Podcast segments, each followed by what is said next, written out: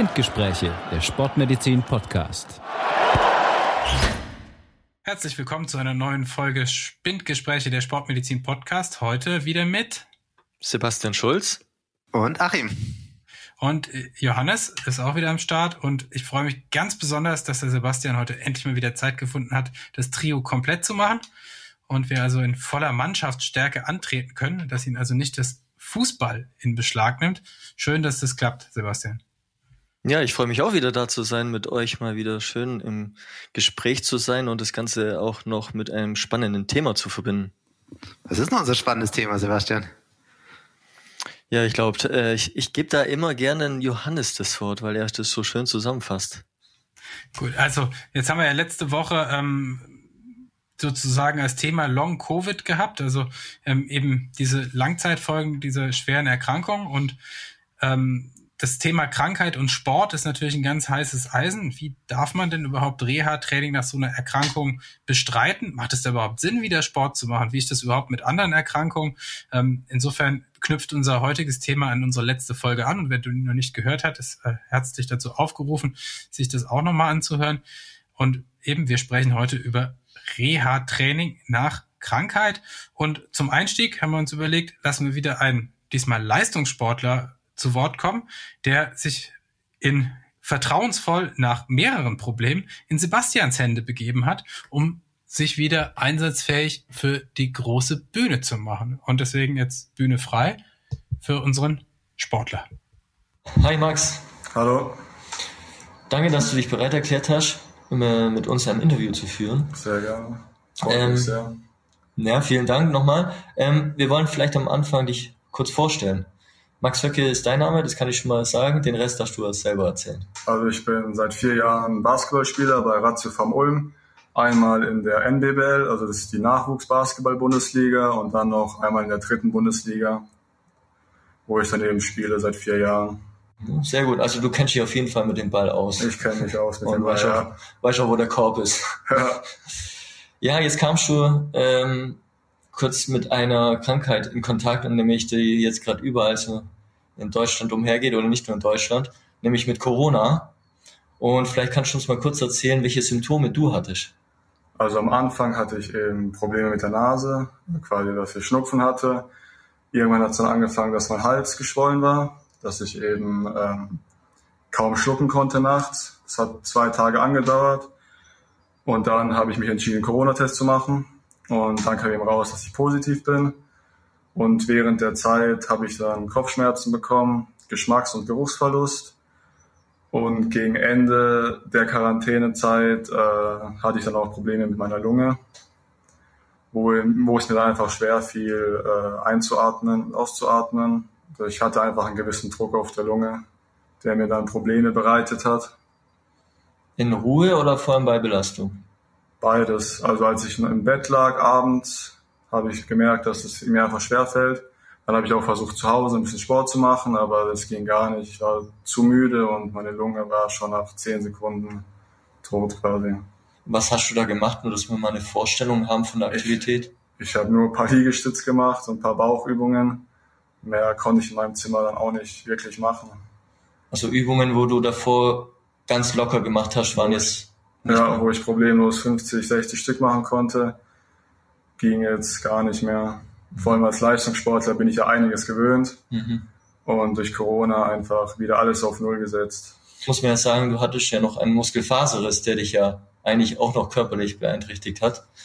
Und deswegen bist du ja auch zu uns gekommen und wir haben ja auch einen Isokinetik-Test gemacht.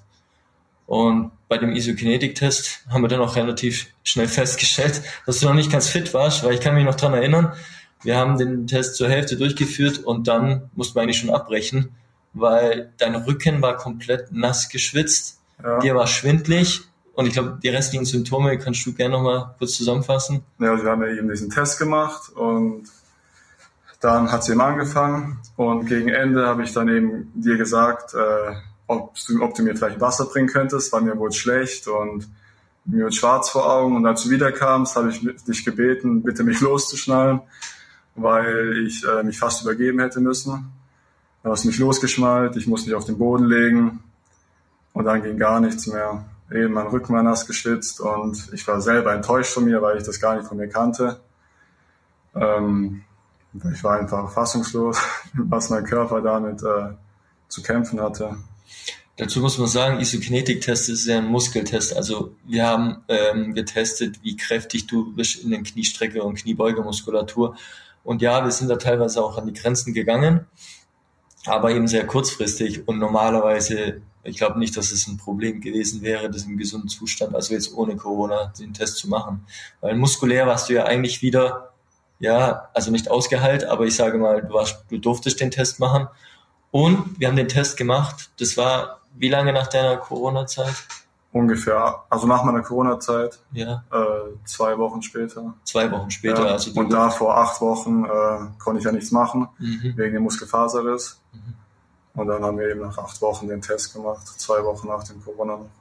Genau, und deswegen haben wir ja auch nicht nur den Isokinetik-Test gemacht, also den Muskelkrafttest, wir haben ja auch eine andere Test gemacht, also unter anderem eine Spiroergometrie, um zu sehen, wie fit du bist. Das konntest du ja alles durchführen. Warst du da auch enttäuscht von deiner Leistung oder sagst du, das war okay? Das war eigentlich ganz okay. Ja, und damit war ich einigermaßen zufrieden. Das war ja ein paar Tage später.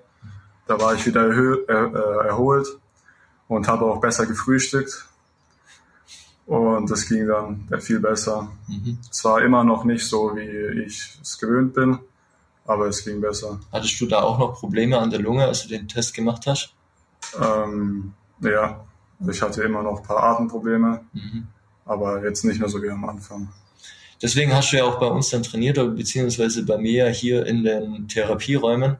Und wir haben ja am Anfang vor allem auf dem Fahrrad trainiert und vielleicht erzählst du mal aus deiner Perspektive, wie das für dich war am Anfang des Trainings, ja, ob wir intensiv oder locker getrainiert haben. Wie war das für dich? Also am Anfang haben wir angefangen mit dem Fahrrad. Das war, am Anfang war das, wir haben ja eigentlich geschaut, wie es mit dem Test ging, mit dem Fahrrad, EKG, Belastungs-EKG und darauf haben wir dann das Fahrrad aufgebaut. Und da haben wir eigentlich von Anfang an mit einer hohen Wattzahl gearbeitet. Zwar kurze Intervalle, eine Minute 300 Watt, eine Minute 100 Watt. Und es hat mir eigentlich auch ganz gut geholfen, eben auch wieder in die, in das Koordinationsding reinzukommen. Und danach hatte ich ja noch Krafttraining. Und irgendwann haben wir dann eben auch angefangen, das Laufband mit reinzunehmen, nach paar Wochen, wo wir dann auch erstmal angefangen haben, leicht. Also die erste Woche war leicht, eben jede, jeden Tag fünf Minuten steigern mit den Minutenzahlen und mit den äh, Kilometerzahlen. Und irgendwann wurde es dann aber auch so, dass wir dann gemerkt haben, es läuft. Und dann haben wir auch angefangen, dass ich eben viereinhalb Minuten auf 10 km/h laufe, also quasi schneller. Und die restlichen 30 Sekunden dann eben äh, Vollspeed, so wie es eben mein Oberschenkel zulässt und meine Atmung. Also war das für dich okay, dass wir relativ früh angefangen, haben, auch mit Intervallen? Also Intervalle heißt kurzfristig mal eine höhere Wattzahl zu haben oder höhere kmh-Zahl, gekoppelt mit etwas niedriger Wattzahl, auch bei ungefähr gleicher Zeit oder etwas längerer Zeit. Das war Auf für dich. jeden, auf jeden Fall, ja. Ja. Also damit habe ich mich auch selber ein bisschen gechallenged. Mhm.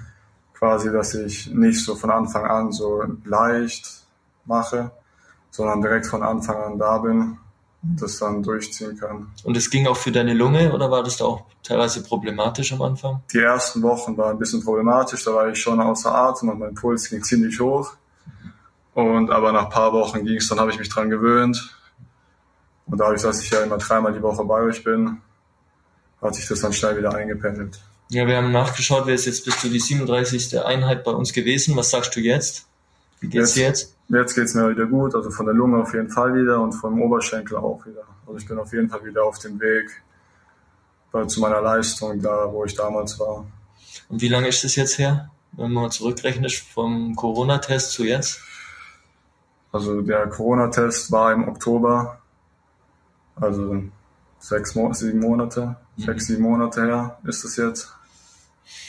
Und wie sieht's jetzt aus mit Training? Kannst du jetzt bald einsteigen? Was denkst du? Bald kann ich schon wieder einsteigen. Wir dürfen ja trainieren, weil wir ja quasi eine Profimannschaft sind. Und ich bin jetzt schon bei ein paar Einheiten dabei, leicht.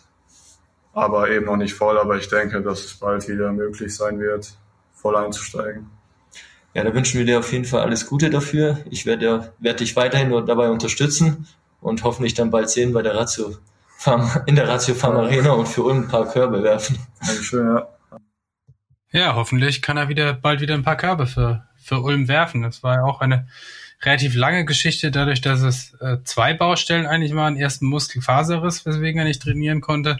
Und äh, im Anschluss dann eben gleich auch noch eine Covid-Erkrankung mitgenommen, die er nicht ganz folgenlos weggesteckt hat, muss man ja sagen. Oder wie seht ihr das? Ja, also ähm, grundsätzlich hat er natürlich schon so einen typischen Verlauf. Ne? Mit, wir haben es ja im letzten Podcast schon angeschnitten, mit diesen Symptomen, insbesondere die Atembeschwerden, die er angibt, aber auch die schnellere Erschöpfung und insgesamt die Leistungsminderung. Meine, bei ihm fällt es natürlich jetzt doppelt schwer ins Gewicht, weil er natürlich als Profisportler eine andere Belastung gewohnt ist. Bei jemand, der eh schon von einem niedrigen Niveau kommt, dann ist es ja manchmal gar nicht so krass, die Leistungsminderung, aber in dem Fall ist natürlich besonders akzentuiert. Aber es ist doch umso schöner, was der Sebastian da mit der Sporttherapie reißen konnte. Ja, jetzt muss man sagen, er hat ja gesagt, er hat, er war jetzt zufrieden mit seinem Test auf dem Fahrrad. Er für sich selber war zufrieden, aber, aber komplett an der Leistung von, die er davor hatte, also komplett im Training war. Also das sei mal dahingestellt. Ich glaube, dass er da schon auch noch einige Probleme hatte, was wir auch gesehen haben auf dem Fahrradtraining. Also die ersten Einheiten waren nicht länger wie eine Viertelstunde im Grundausdauerbereich und wir haben deswegen auch uns entschieden, wie er ja auch kurz erwähnt hat, mit Intervallen zu arbeiten, weil wir wollten vor allem auch seinen Muskelaufbau wieder fördern. Das hat eigentlich ganz gut geklappt. Vielleicht muss man auch, ähm, bevor man uns jetzt quasi steinigt, wie wir mit äh, jemandem direkt nach Covid wieder Sport machen kann, äh, nochmal sagen, dass man sich natürlich schon vorher Gedanken gemacht hat, ähm, ob der überhaupt sportfähig ist. Und das wurde ja, die Spiroergometrie wurde schon erwähnt, aber wir haben natürlich den ja trotzdem äh, erweitert auf den Kopf gestellt, bevor wir ihn wieder ähm, haben richtig Sport machen lassen. Äh, so wie wir es ja jetzt mit im Prinzip jedem machen, der mit äh, möglichen Covid-Folgeschäden kommt und äh, wieder ins Training einsteigen will. Vielleicht, Achim, kannst du nochmal zusammenfassen, was man da eigentlich alles ausschließen muss, um äh, wieder sporttauglich geschrieben zu werden, sozusagen? Also letzten Endes ist es ja ein Feld, das momentan stark im Umbruch ist. Es gibt ja diese Return to Sports Empfehlungen. Teilweise sind die schon veröffentlicht, teilweise laufen die unter der Hand. Also zum Beispiel Deutsche Eishockeyliga hat da eine Empfehlung veröffentlicht. Im Endeffekt ist ja das, wo man sich am meisten Sorgen macht, immer die Herzmuskelentzündung und die Myokarditis. Und wir handhaben das bei uns in der Sportmedizinabteilung letztlich so, dass jeder eigentlich eine ganz normale sportmedizinische Untersuchung bekommt, die bei uns in der Regel aus dem EKG besteht, aus einer ärztlichen Untersuchung und einem Gespräch, wo man nochmals versucht, die Kernbeschwerden nochmals herauszuarbeiten. Und dann gibt es eben auch die Leistungsdiagnostik mit der Spiroergometrie oder der normalen Ergometrie, wobei wir da die Spiroergometrie eigentlich routinemäßig einsetzen. Die Betroffenen bekommen ein ganz umfassendes Labor, wo sehr viele immunologische Werte erfasst werden, um auch zu schauen, ob es vielleicht ja so eine Art stille Aktivierung des Immunsystems noch im Nachgang gibt. Und was natürlich letztlich auch ein ganz entscheidender Parameter ist, ist die Echokardiographie, also die Ultraschalluntersuchung des Herzens. Und wenn wir da irgendwie den kleinsten Anhaltspunkt haben könnten, dass jetzt da eine organische Ursache da ist, beispielsweise diese Herzmuskelentzündung, dann schreiten wir auch zum zur weiteren Diagnostik und die heißt dann in dem Fall, dass wir eben eine MRT, also eine Kernspinnuntersuchung des Herzens macht und das ist letztlich der Goldstandard, um da auch was rauszufinden. Klar können wir natürlich noch eine Biopsie machen, aber das ist vielleicht ein bisschen mit Kanonen auf Spatzen geschossen. Aber so ist erstmal unser diagnostischer Ablauf. Genau, weil letztlich geht es natürlich vor Return to Sport äh, immer darum auszuschließen, dass da eine Herzbeteiligung äh, stattfindet oder noch stattfindet, eben die noch irgendwie ein, ein entzündlicher Prozess am Herzen ja noch aktiv ist. Was man natürlich häufiger auch mal haben kann, ist eine Hinweise im MRT natürlich dann gerade auf eine abgelaufene Herzmuskelentzündung, die dann ja nicht per se äh, Sport verbietet. Das ist dann immer natürlich nochmal so eine Einzelfallentscheidung. Aber äh, genau, es geht halt darum, irgendwie aktive Entzündungsprozesse im Körper erstmal auszuschließen. Und du hast ja auch schon angesprochen, es gibt äh, inzwischen eine ganze Menge an Return-to-Sport-Protokollen, die man so, ähm, so einhalten soll oder die empfohlen werden. Und ähm, selbst bei den ähm, sozusagen ganz milden Verläufen, äh, sagt zum Beispiel das British Journal of Sports Medicine, ähm, dass äh, mindestens zehn Tage lang überhaupt kein, das das absolute Minimum an körperlicher Schonung. Und äh, danach geht es dann sozusagen in Phase äh, zwei bis Phase sechs äh, weiter mit einer ganz langsamen Aktivitätssteigerung letztlich. Also man muss da schon sehr vorsichtig sein, weil eben Organschäden nicht ganz selten sind. Und genau an dem Punkt stand der, der äh, Max Höcke ja dann letztlich, dass er zumindest nichts Aktives mehr hatte und dann äh, ja immer noch sein Muskelfaserriss und dann ging es los mit der Reha. Ja, dazu muss man noch sagen, also es gibt ja schon, man tut sich ja schwer eigentlich mit der Empfehlung nach äh, Covid mit, mit der Aktivität anzufassen, an, anzufangen. Und da gibt's verschiedene Modelle oder Algorithmen, wie man da vorgeht. Jetzt das letzte, was jetzt publiziert wurde, war im März 2021, äh, das British Medical Journal hatte was veröffentlicht und hatte mal so ein Phasenmodell, das hast du ja gerade angesprochen, Johannes, auch erstellt. Und die haben das jetzt auch von eins bis fünf haben die sich festgelegt. Und die sagen auch, das haben wir jetzt gerade gesagt, zehn Tage Pause am Anfang. Also es muss auf jeden Fall diese Entzündung weg sein. Und sie sollten symptomfrei sein. Und dann fängt man wirklich mit leichten, lockeren Übungen an. Und lockere Übungen, da haben sie Beispiele genannt. Und das ist wirklich von Yoga bis Dehnen bis lockeres Spazierengehen, was auch wirklich erstmal nur zehn Minuten oder eine Viertelstunde ist. Und man sollte, und das ist auch das Wichtige dabei, das Ganze auch subjektiv selber auch steuern. Und da gibt's auch, das machen wir ja auch immer so. Und es ist schön, dass wir, wir uns da auch bestätigt sind dann in, in dem, in der Review, das erschienen ist, nach der Borg-Skala. Und zwar, die Borg-Skala ist eine, eine, subjektive Skala, und der, die von 6 bis 20 geht. Und 6 bedeutet, es ist überhaupt nicht anstrengend. 20 wäre maximal anstrengend. Und die empfehlen immer am Anfang eine Aktivität zu wählen, die von sechs bis acht geht und die ist eigentlich so gut wie gar nicht anstrengend. Und einfach mal zu testen, wie es geht. Und erst nach sieben Tagen, also wenn man sieben Tage so eine Aktivität gewählt hat, dann steigert man das Ganze, indem man länger die Aktivität macht und auch nicht viel intensiver wird. Also man geht dann auf elf und elf ist immer noch so leichte Anstrengung. Also man sieht, dass man sich dann 14 Tage eigentlich im sehr leichten oder leichten Bereich bewegt, auch mit Übungen, die ja teilweise auch Aktiv Alltagsaktivitäten sind von Gartenarbeit hin bis zum Haushalt, bis zum Treppensteigen. Also alles sehr moderat. Und auch der Max, der hat es jetzt mal so ein bisschen beschrieben, dass er versucht hat, also für sich diese leichten Übungen zu machen, im Sinne von Liegestütze. Und da hat er relativ früh angefangen und halt gesehen, dass es ihm nichts gebracht hat. Und er hat ja beschrieben, er kam nach zwei Wochen zu uns und der war dann schon in dieser Phase zwei am Ende der zweiten Woche, wo er langsam angefangen hat, diese Aktivität zu machen. Und wo er immerhin auch schon wieder Treppen hochgekommen ist, sozusagen, ja. und, äh, rumlaufen konnte. Genau. Also die, dieses äh, Return to Plate Protokoll, das jetzt eben veröffentlicht worden ist, können wir auch noch mal in die Show Notes packen, aber damit mal unsere Zuhörer auch so eine Übersicht kriegen. Also selbst im idealsten Verlauf sagt äh, die Leitlinie jetzt letztlich, dass man mindestens 17 Tage braucht, bis man wieder so richtig äh, in den Sport einsteigen kann. Also selbst wenn man absolut symptomfrei ist, äh, eben zehn Tage nach Diagnose Minimum gar nichts und dann dauert es alle Phasen zu durchlaufen. Wenn es ganz reibungslos läuft, mindestens nochmal sieben Tage, um äh, überhaupt wieder sozusagen ähm, ins Training, also ins normale Mannschaftstraining in dem Fall zurückzukehren. Und die meisten werden eher etwas länger brauchen, also wie man ja auch an diesem Fall sieht, also dass das nicht so schnell wieder geht, äh, wenn man richtig krank war. Wobei man auch Wobei man auch anfügen muss, dass letztlich jetzt das ja keine Besonderheit beim Coronavirus ist. Auch bei anderen Viruserkrankungen gilt natürlich erstmal, dass man pro forma ausgeheilt sein muss oder ausgeheilt sein sollte, bevor man wieder mit dem Sport anfängt, weil diese Gefahr der Herzmuskelentzündung auch bei ganz vielen anderen Viren natürlich immer im Raum schwebt. Genau. Nur die Fallzahlen bei Corona sind jetzt viel höher, als wir es jemals vorher bei einem anderen ja, Virus sicherlich, haben. keine Frage. Genau. Und dann hat der Sebastian ihn eben langsam in kontinuierlich wieder aufgebaut. Erst die den Umfang gesteigert und dann relativ früh das Intervalltraining wieder angefangen. Und dieses Intervalltraining, da mag sich der eine oder andere jetzt ja auch fragen, ist ja eigentlich schon ein hochintensives Training. Also jetzt beim unserem äh, Patienten hier, ne, äh, eine Minute mit 300 Watt, eine Minute mit 100 Watt und das immer schön hintereinander weg. Das ist ja auch für einen Basketballspieler jetzt kein, sind 300 Watt ja nicht nichts. Und das ist ja auch ein eine Trainingsform, wo man ja eigentlich denken könnte, Moment mal, da geht ja die Herzfrequenz wahnsinnig hoch und das ist ja schon sehr, sehr anstrengend. Ist das denn nicht gefährlich und sollte man das überhaupt mit kranken Leuten machen? Aber Sebastian, da hast du ja umfangreiche Erfahrungen auch mit anderen Erkrankungen gemacht, ne? Mhm. Also äh, ja, nochmal ganz kurz, um das aufzugreifen, auch bei Max, um nochmal kurz auf die Covid-Geschichte einzugehen.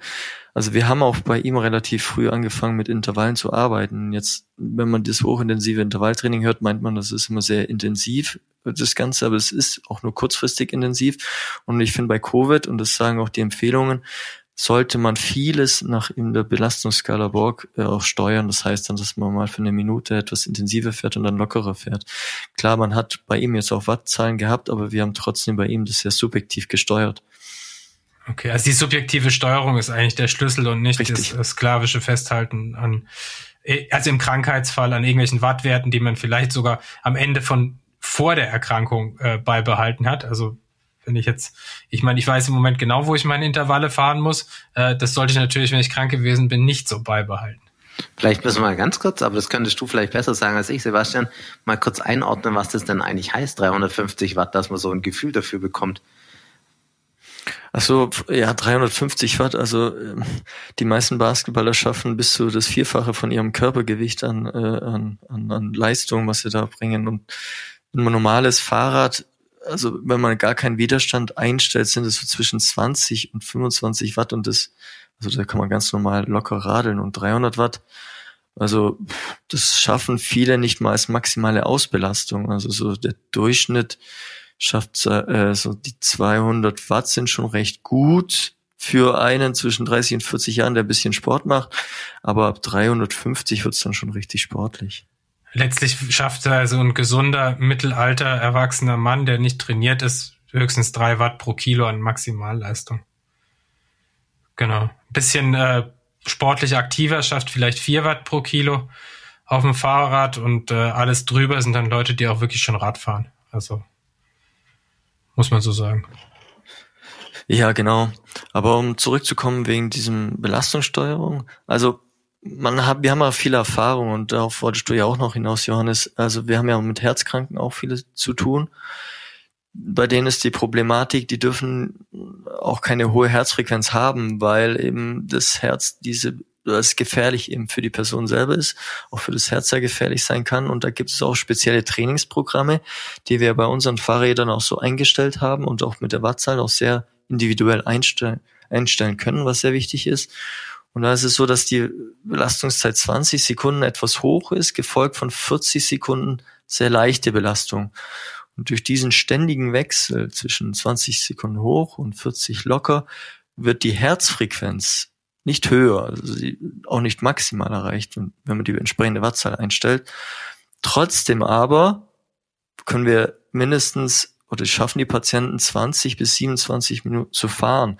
Und dadurch, dass wir diese Dauer dann auch haben, kriegen wir einen Ausdauereffekt, haben vor allem den auch durch die muskuläre Belastung, die wir innerhalb dieser einzelnen 20 Sekunden, äh, die die Patienten da leisten, auf jeden Fall bekommen bei den Leuten. Und wir schaffen es dann auch durch regelmäßiges Training, was sie dann hinkriegen, auch da einen Erfolg in der Ausdauer zu bekommen.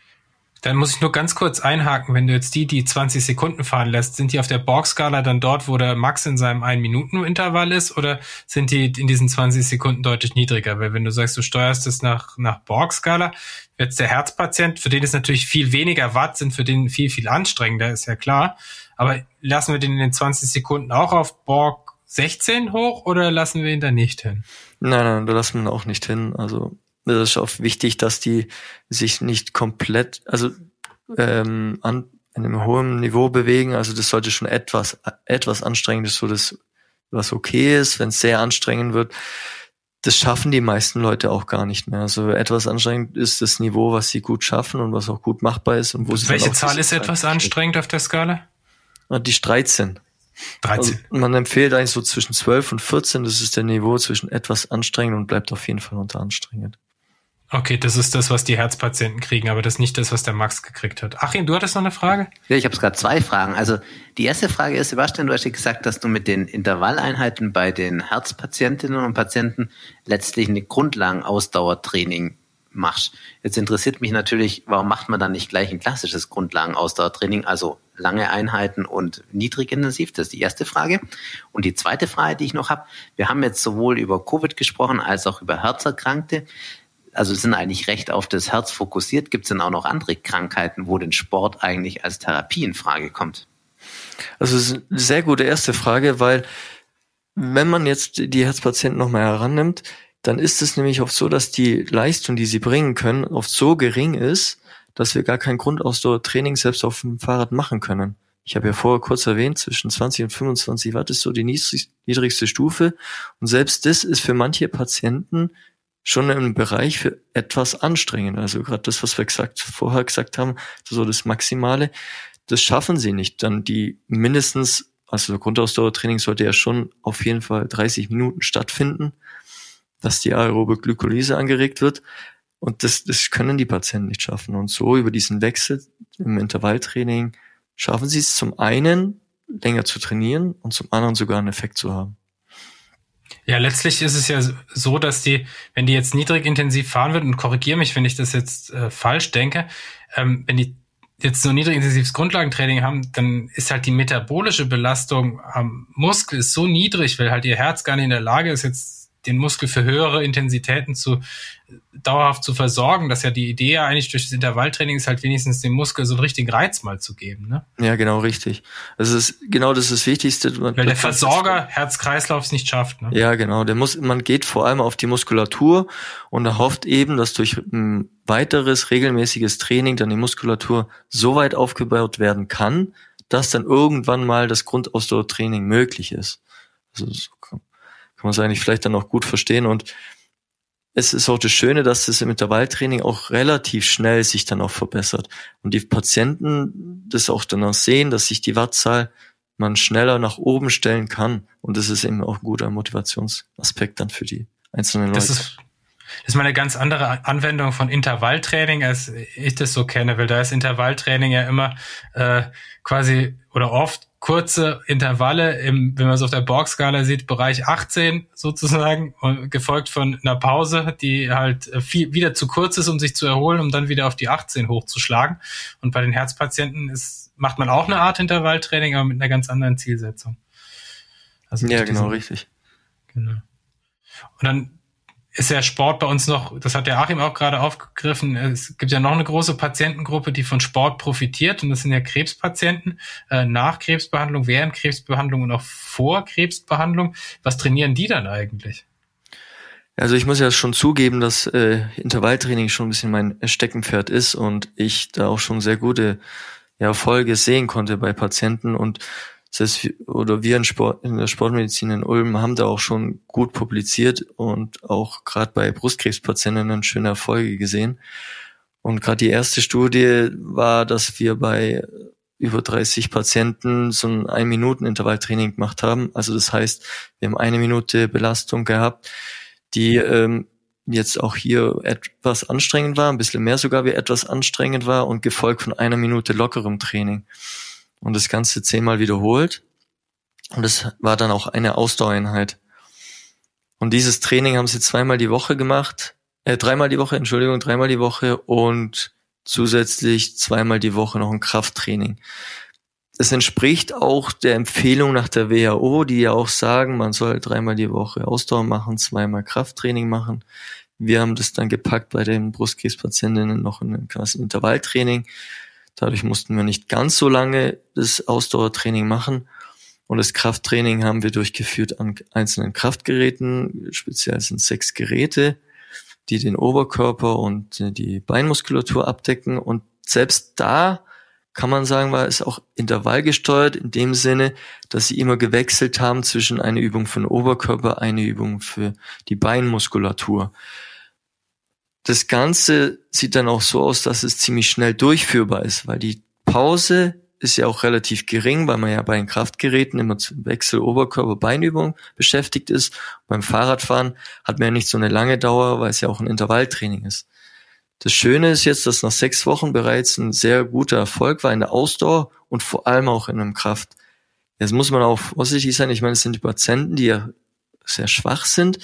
Aber da ist es Schöne gewesen, dass es machbar war und eben Erfolg hatte und vor allem alle Patienten das auch regelmäßig durchführen konnten, ohne dass sie jetzt irgendwelche Beschwerden hatten oder abbrechen mussten oder sonst oder nicht mehr kommen konnten, weil die Chemo dann doch zu anstrengend war.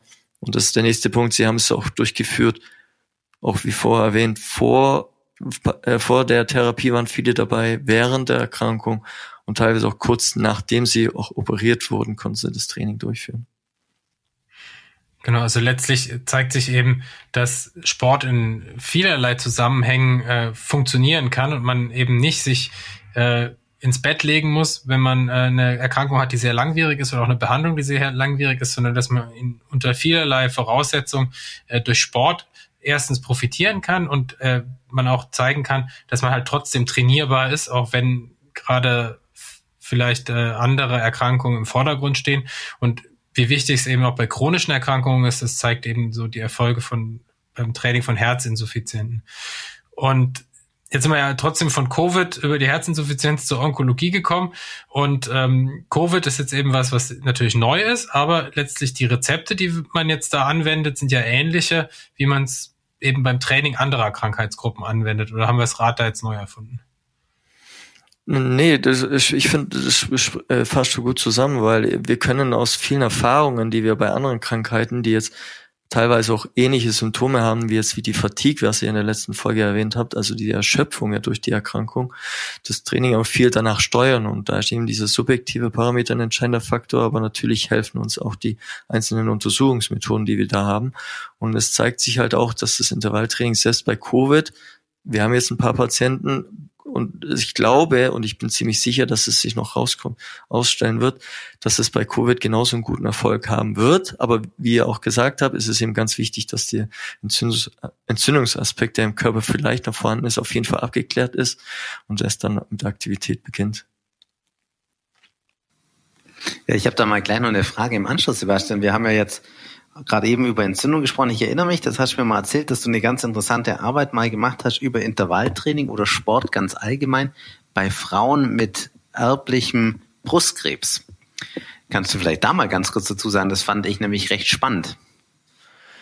Ja, wir haben auch ähm, so ähnlich wie bei Brustkrebspatienten auch bei Patienten durchgeführt, die eigentlich formal gesehen gesund sind, aber man hat halt äh, genetisch haben sie eine Auffälligkeit, die eine erhöhte Wahrscheinlichkeit für Brustkrebs und Eierstockskrebs dann auch darstellt.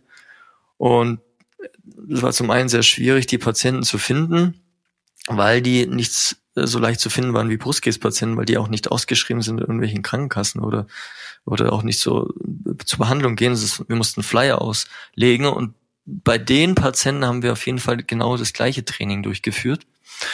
Und das Schöne war, dass, äh, dass wir nicht nur diesen guten körperliche Verbesserung festgestellt haben, sondern auch so eine Auffälligkeit in dem Sinne, dass wir in, die Genetik, also ich bin immer vorsichtig, ein bisschen positiv beeinflussen konnten, in dem Sinne, dass wir ähm, BRCA-Protein-Gen steigern konnten, wodurch man ausgehen kann, dass es einen positiven Effekt darauf hat, die Wahrscheinlichkeit der Eierstocks- und Brustkrebserkrankung zu senken. Also ich bin da vorsichtig, aber wir haben auf jeden Fall biologische und genetische Aspekte erkennen können, die da einen sehr guten positiven Effekt haben. Aber das ist ja schon ein ziemlicher Kracher, muss man sagen, dass du durch Sport dann ein Erkrankungsrisiko möglicherweise senken könntest. Das ist ja schon, also ist ja schon richtig stark. Ja, vor allem bei den Krankheiten oder bei, bei dem, also speziell BRC, BRCA, Brustgendefekt, spricht man oft davon, da ist es eben, gibt's keine andere Variante wie, ich meine, Angelina Jolie kennt jeder, wie dann die Operation zu wählen. Also es ist leider bislang die Aktivität wäre dann schon schon sehr guter und sehr hoher Meilenstein. Ja, das genau, stimmt. Dieser, das stimmt, dieser Fall von Angelina Jolie, die ja, glaube ich, ich weiß nicht, ob es eine Eins- oder zwei Mutation war, da gibt es ja zwei Gene, diese BRCA-Gene für Breast Cancer, äh, die Abkürzung. Und äh, die hat sie ja dann tatsächlich, glaube ich, nach ihrem erfüllten Kinderwunsch dann auch beide Brüste ähm, entfernen lassen ne, und wieder rekonstruieren lassen aufgrund dessen. Aber gibt es da so eine molekulare Ursache, wie du dir das erklären kannst, dass da Sport funktioniert? Also wie wirkt denn Sport auf Genetik? Das ist ja erstmal nicht unbedingt so naheliegend. Ja, wir haben also genau den genetischen Aspekt, wir haben halt gesehen, dass ein Proteingen gesteigert wurde und wir gehen davon aus, dass durch dieses gesteigerte Proteingen auch ein positiver Aspekt auch bei dem Fettstoffwechsel entsteht und durch diesen Fettstoffwechsel, der dann positiv beeinflusst wird, auch eine ähm, auch erreichen können, dass eben das Gen so positiv beeinflusst wird, dass es dann eben die Krankheit senkt, dass die auftritt. Ja, vielleicht muss man es anders formulieren. Ich glaube doch, dass diese Mutation zu einem Mangel an bestimmten Proteinen führt. Korrigiere mich wieder, wenn ich falsch liege. Und dass das kaputte Gen sozusagen, oder das, diese Mutation, die wird halt schlechter abgelesen und Sport verbessert doch dann die, die Proteinsynthese eben, das auf dem Weg sozusagen, dass auch der Mutationsträger sozusagen mehr äh, von diesem äh, von diesem Protein, das er braucht, abliest, oder wie war das? Ja, genau. Also es gibt halt also BRCA-Gen. Das ist, ist ganz einfach. Ja, es ist so ein Gen, ähm, das quasi lesen kann, ob, äh, ob, ob das nächste Gen, das, produz äh, das äh, gebildet wird, gut ist oder schlecht ist. Also so quasi so einen Schutzeffekt hat. Und durch Sport konnten wir halt das Proteingen ein bisschen steigern und dadurch konnten wir halt eigentlich dann positiv beeinflussen, dass quasi diese bösen Zellen gesehen werden und die Wahrscheinlichkeit dann wahrscheinlich sinken. Genau. Letztlich hat eben die, diese Mutationsträger haben ja das Problem, dass sie zu wenig von diesem Protein, das auf diesem Gen kodiert ist, äh, gebildet wird. Und Sport führt eben dazu, dass etwas mehr von diesem Mutationsgen wenigstens noch abgelesen und in Protein synthetisiert wird. Also es verbessert ähm, diese nicht ausreichende äh, Produktion etwas. Und dadurch wird wahrscheinlich der protektive Effekt zustande kommen. Das müsste man natürlich dann auch in großen Studien auch nochmal zeigen. Und es ist natürlich auch nicht die hundertprozentige Versicherung, wie es die, die es ja sowieso nie gibt. Äh, und Sport hat ja positive Effekte auch bei vielen anderen Erkrankungen, beziehungsweise vor allem in der Prävention vieler anderen Erkrankungen. Ne? Also vor allem der westlichen Lifestyle-Erkrankungen. Ja, wir hatten zwar wenig Patienten, aber wir sind dann schon, äh, wir haben schon äh, Untersuchungsmethoden gewählt, die dann sehr auch invasiv sind mit einer Biopsie. Also im Muskel selber haben wir dann auch äh, reingeschaut und das analysiert und dadurch konnten wir halt dann schon diese Aussagen auch treffen. Wobei man, wie du sagst, man muss es auf jeden Fall bei mehr Patienten durchführen. Und es ist natürlich keine 100% Versicherung. Wer Nein, jetzt Mutationsträger ist, äh, der kann damit sein Risiko wahrscheinlich senken, aber halt nicht äh, sozusagen auslöschen, das Richtig. Risiko. Achim? Ja, genau. Also wir hatten ja gerade eben, jetzt sind wir ja eigentlich schon ein bisschen abgedriftet in eher ein selteneres Krankheitsbild, Gott sei Dank mit diesem BRCA-Mutation. Aber du hast gerade eben schon angeschnitten, Sebastian, wir, ähm, Johannes, wir haben ja auch die Möglichkeit, auf ganz viele Lebensstilfaktoren mit Sport einzuwirken, die unseren westlichen Lebensstil so ein bisschen ja negativ anhaften. Vielleicht sprechen wir mal das Wort einfach ganz direkt an, Adipositas. Ich habe es neulich im Ärzteblatt, das gestern oder vorgestern im Briefkasten lag, gelesen, dass ja fast jeder zweite Deutsche Mann von Übergewicht betroffen ist und davon nochmal die Hälfte, also jeder Viertel an der Fettleibigkeit, also der Krankheit Adipositas leidet. Wie können wir denn damit Sport entgegenwirken und inwiefern haben wir denn eigentlich die Chance, unser Leben durch Sport besser zu machen, Sebastian? Also Sport ist auf jeden Fall mal ein äh, Aspekt, der sehr wichtig ist, auch gerade bei Adipositas, um natürlich auch den, den, im besten Fall den möglichst früh den Fettstoffwechsel wieder so zu beeinflussen. Jedoch ist es halt auch schwierig bei den Patienten, die ein bestimmtes Gewicht erreicht haben, auch eine Aktivität zu finden, bei der sie sich auch, ähm, ja, sag ich mal, austoben können oder diese, die, so machen können, dass es für sie ihre Gelenke gut ist und gleichzeitig noch sie entsprechend ähm, Fett verbrennen. Aber ja, du, äh, man kann es machen und wir machen das ja auch selber bei uns in der Sportmedizin, dass wir da eine Trainingsgruppe anbieten. Aber ich denke, bei denen wird es sehr wichtig sein, eine Sportler zu finden, denen die zum einen Spaß macht und zum anderen diese dann auch regelmäßig umsetzen können. Was auch sein kann, dass es zum Beispiel nur äh, spazieren, was heißt nur, also spazieren gehen ist eine sehr gute Möglichkeit und bei, bei adipösen Patienten ist auch Bergauflaufen auch so eine Möglichkeit, auch das Intervalltraining umzusetzen, um auf den Punkt wieder zurückzukommen, was auch dann ein bisschen Spaß macht, weil sie dann mit mehrmaligem Training auch die Erfolge schnell sehen können, indem sie den Berg schneller hochkommen. Wobei man eben da vorsichtig sein muss mit Erfolge schnell sehen können. Also wenn jemand schon mal, wenn die Adipositas erstmal da ist, also das Übergewicht äh, in die Adipositas übergegangen ist, nur durch Sport äh, ja eine Gewichtsreduktion praktisch nicht mehr zu erreichen ist. Also oder nur schwer zu erreichen ist. Das nur durch das Steigern der körperlichen Aktivität. Also da brauchen wir dann schon viele weitere äh, Maßnahmen im, im Lebensstil, um das Gewicht auch nachhaltig wieder nach unten zu bringen. Das ist eine, dann schon, da ist das Kind schon sehr weit in den Brunnen gefallen, wenn man erstmal ein BMI über 35, 40 erreicht hat. Ja, bei uns gehört es ja auch dazu, dass man vor der Gruppe kriegt man jedes Mal äh, noch eine Ernährungsberatung und da haben wir ja auch, äh, auch das dementsprechende Fachpersonal bei uns, die auch jedes Mal ein Seminar dann gibt, wo auch über verschiedene Aspekte geredet wird, wo, also wie viel Zucker quasi in den einzelnen ähm, Nahrungsaufnahmemittel sind oder wie man sich am besten ernähren sollte, wie man die, am besten die Ernährung umstellt. Und was auch ganz klar sein muss, ist, dass es nicht von heute auf morgen geht, sondern eigentlich ein langer Prozess ist. Und vor kurzem kam auch wieder heraus, zum, unter anderem nur mal als Aspekt, dass das Intervallfasten zum Beispiel jetzt auch nicht unbedingt das Idealste ist, für manche vielleicht gut umsetzbar, aber für die anderen vielleicht unbedingt nicht den gleich den Effekt bringt, weil man hat gesehen, das war jetzt bei Mäusen, aber man testet bald noch, ob es auch bei Menschen so ist, dass es in der Wahlfasten mehr das Unterhautfettgewebe betrifft und nicht unbedingt das Bauchgewebe. Und so das welche. Das viszerale Fett. Ja. Genau, das viszerale Fett, eigentlich das, was jeder unbedingt gleich angreifen will, wenn er äh, sein, äh, wenn er Sport macht. Und das bringt uns auch immer wieder oder zwingt uns zu neuen Ideen, die wir dann auch umsetzen müssen, nicht nur im Sport, sondern auch in der Ernährung. Macht's aber auch dann gleichzeitig spannend.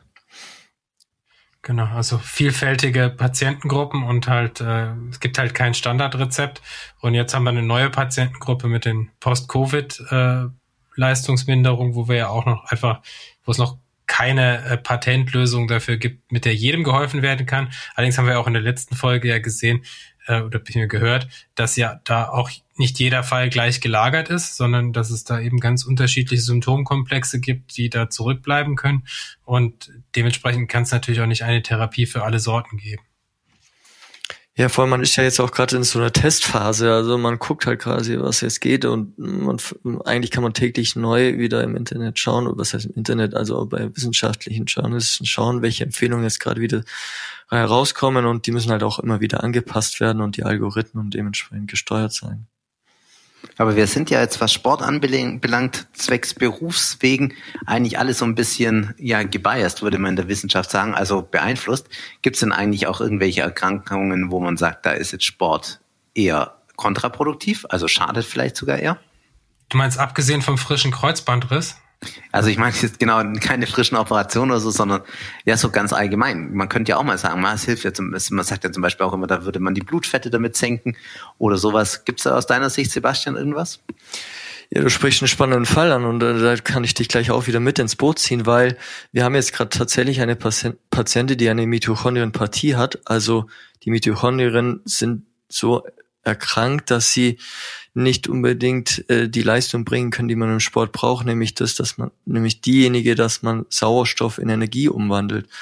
Und die Patientin hat da sehr große Probleme und leider ist es mittlerweile so weit, dass sie das schwerfällt, auf dem Fahrtergometer zu fahren, beziehungsweise das Laufen auch fast gar nicht mehr lange möglich ist. Und da überlegen wir jetzt tatsächlich, wie man das Sport wie man die Aktivität gestaltet. Zum einen, dass sie erstmal ihre Leistung erhalten kann und der nächste Schritt wäre erst dann, dass sie ihre Leistung auch steigern kann. Aber wir sehen halt jetzt auch bei einer relativ jungen Patientin, also sie ist äh, unter 35 Jahre alt, dass Sport vielleicht nicht immer das geeignetste Methode ist. Also wir sind doch da noch unschlüssig und ich will mich da nicht zu weit, raus, zu weit rauslehnen, aber Achim, ich glaube, dass du von einem zellulären Ebene vielleicht das noch ein bisschen besser erklären kannst, wie das genau bei ihr zusammen sich stellt. Ich, ich möchte dann nur noch mal kurz einhaken, Mitochondriopathie, also die Mitochondrien sind die Kraftwerke der Muskelzelle oder der Zelle.